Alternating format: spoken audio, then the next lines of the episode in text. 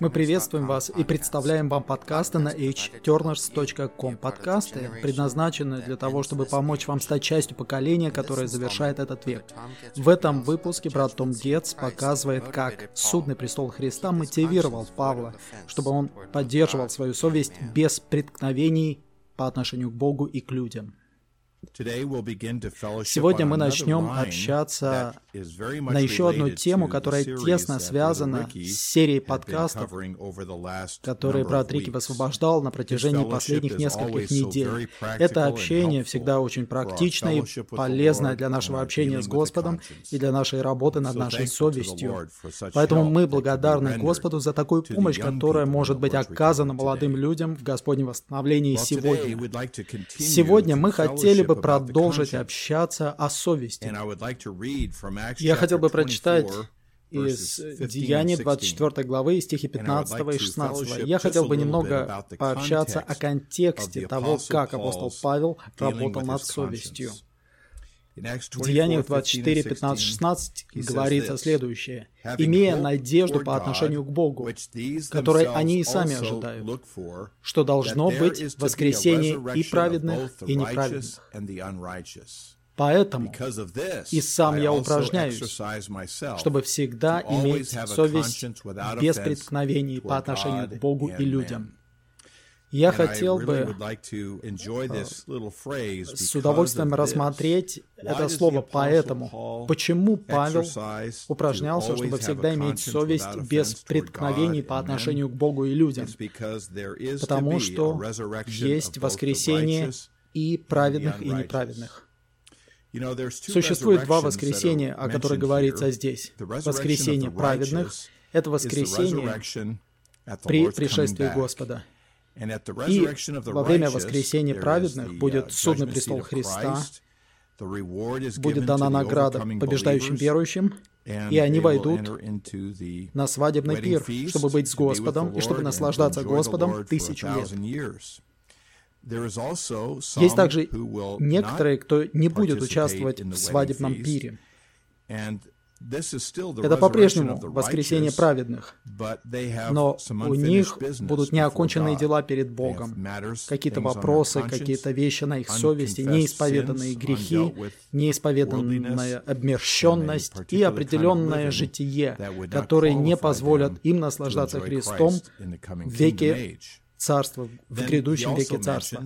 И также упоминается воскресение неправедных. Это воскресение произойдет в конце тысячелетия. И те, кто будет воскрешен в то время, предстанут перед Великим Белым Престолом.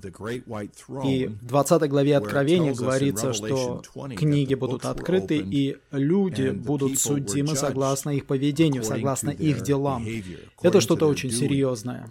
Есть два вида суда, и каждый из нас, каждый человек должен встретиться с Богом и подвергнуться Его суду. Те, кто будут судимы перед Великим Белым Престолом, будут посланы в огонь не из-за того, что они делали, а из-за того, что они не поверили. Их имена не были записаны в книге жизни.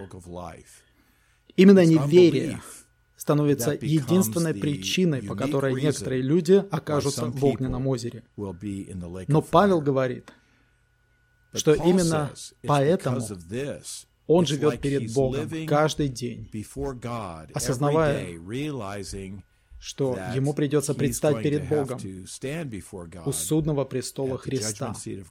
Поэтому он говорит, поэтому я упражняюсь чтобы всегда иметь совесть без преткновений по отношению к Богу и людям.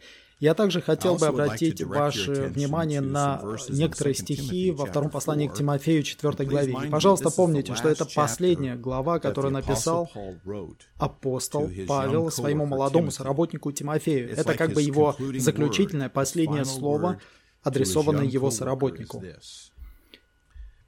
Второе послание к Тимофею, 4 глава, 1 стих.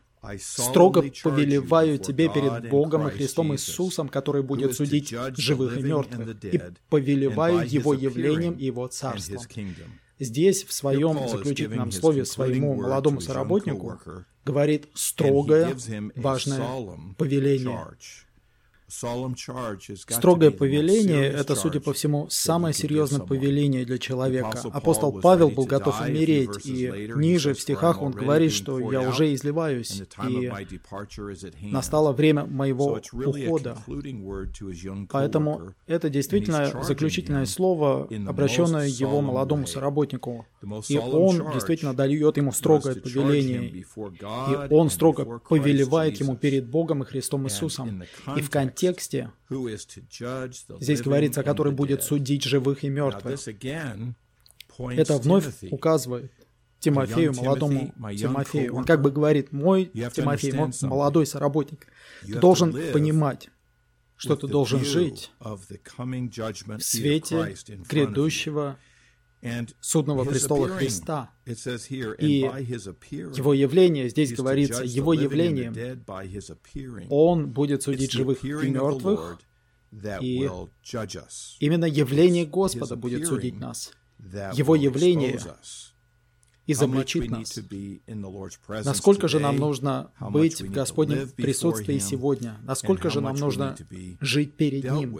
И насколько же нам нужно испытывать Его работу и суд в этом веке, для того, чтобы в тот день у нас не было ничего, что нужно будет устранять.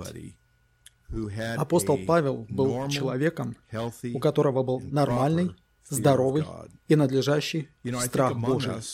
Я думаю, что среди нас сегодня, среди верующих, есть немного общения относительно страха перед Богом, страха Божьего. Даже немного разговоров о суде в том, что касается верующих. Я часто думал, даже в нашем благовествовании, даже в нашем сообщении благовестническом должно содержаться некое предостережение. Может быть, эти люди услышат благовестническое сообщение только раз в жизни, и очень часто благовестническое сообщение — это сообщение о удовлетворении, о Божьем замысле, о радости, о мире, о покое.